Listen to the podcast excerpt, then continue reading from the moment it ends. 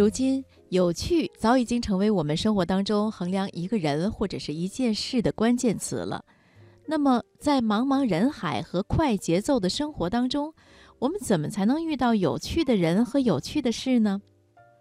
说来也真是有趣，就像我们平时总说不痛快是自找的一样，其实呢，有趣又何尝不是自找的呢？想要遇到有趣的人，我们自己就应该充满生活情趣；想要遇到有趣的事，我们首先就要有一双善于发现的眼睛。今晚我推荐我们来分享杨希文的文章《有趣都是自找的》，选自《祝你幸福》一书。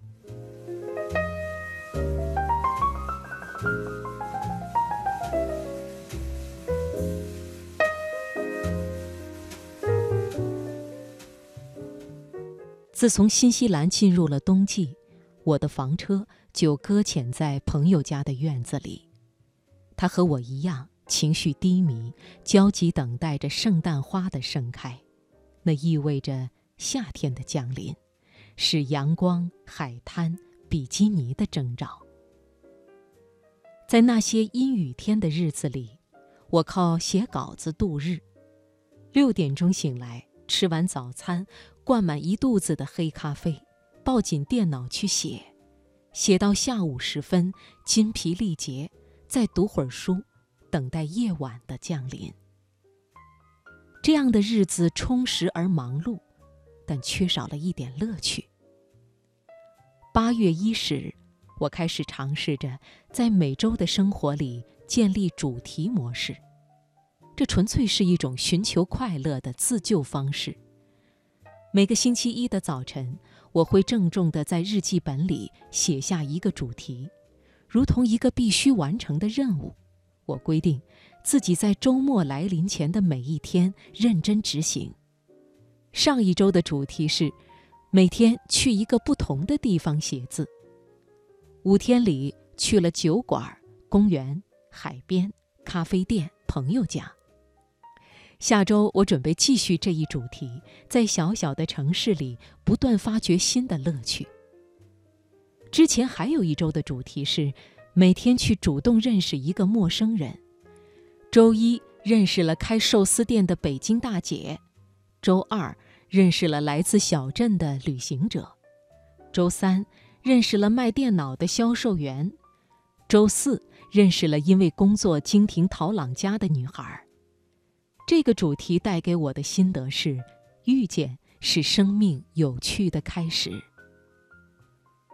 我在公众号上说。八月最后一周的主题是每天去游泳三千米，目前已经进行到第三天，每一天艰苦地完成这段距离，全身酸痛，却欣喜每一点进步。有朋友留言给我，日子过得挺有趣呀，你是怎么做到的呢？我为什么就不可以？我想了想说，有趣都是自找的，其实。这个主题模式的想法源自于我的朋友萨奇。萨奇是一个日本姑娘，三十二岁，单身。几年前甩掉东京意大利大厨的帽子，漂洋过海到南半球生活。我们的见面并不频繁，一两个月才相聚一次。而每当我们交换一两个月里来的生活时，他那几个小时分享不完的故事。就像一声警钟敲响在我的生活里。结识彼此一年有余，在最近做了什么的这个问题上，我给他的回复常常就是简明的一句：“最近在写字。”而他和我说的一切却包括了各种内容：跑了马拉松，去了墨西哥，学会了冲浪，在学做蛋糕。周四学拳击，准备去做瑜伽。你可能以为这样的萨奇一定拥有足够的空闲，可事实上，他每周工作近五十个小时，比常人更加忙碌。你或许以为萨奇很富有，但事实上，他如同大半的背包客一样，拿一份普通的工资，牺牲了买衣服的钱去上拳击课。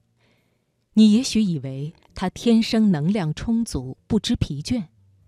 但是他之所以能够让生活如此充实有趣，仅仅依靠着强大的意志力。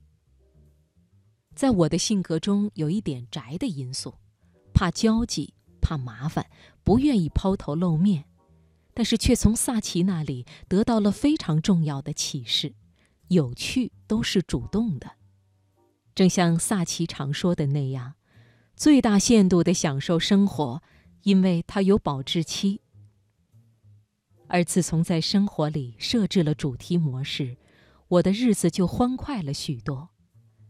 每天去一个不同的地方写字，让我看到了城市中的隐秘角落，那里面有未品尝过的红酒、欢快的服务生，还有那些朝阳和日落。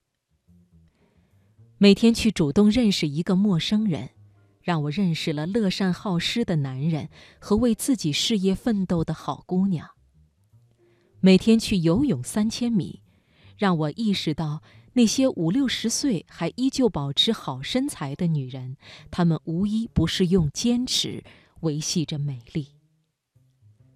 不是所有的相遇都能如我所愿，但这其中的收获总比失落多。是啊。这几年借用写字的途径，遇到很多朋友，在世界不同的地方，纷纷和我表示生活的无聊。巴黎的人太多，伦敦的天气阴郁，上海节奏太快，来不及享受，北京太过拥挤，二线城市缺乏娱乐。从前我也这样以为，有趣一定发生在很棒的地点，而现在却明白，真正有趣的人。或许在哪里都能找到趣味。如果在巴黎，在伦敦，你可以去当地的艺术展，因为你一定会遇到一个人和你站在同一幅画像前。如果在上海，在北京，你可以去那里的同城聚会，因为你一定可以和一个人聊聊你为之漂泊的梦想。如果在二线城市，就去看看那些不断做出成绩的人，到底在用什么样的途径跳出了舒适圈。如果在小城镇，就和那些做小生意的人们聊聊天，说不定哪段对话就让你至此找到了商机。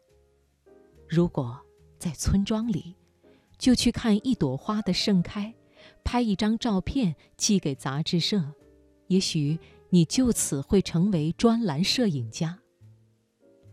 说到这里，你会不会问我：人生那么有趣，有什么用呢？借用萨奇的话，再一次回答你：最大限度的享受生活，因为它有保质期。而也许很多年过去以后，你会发现，当年的有趣不仅仅是有意思，也变成了有意义。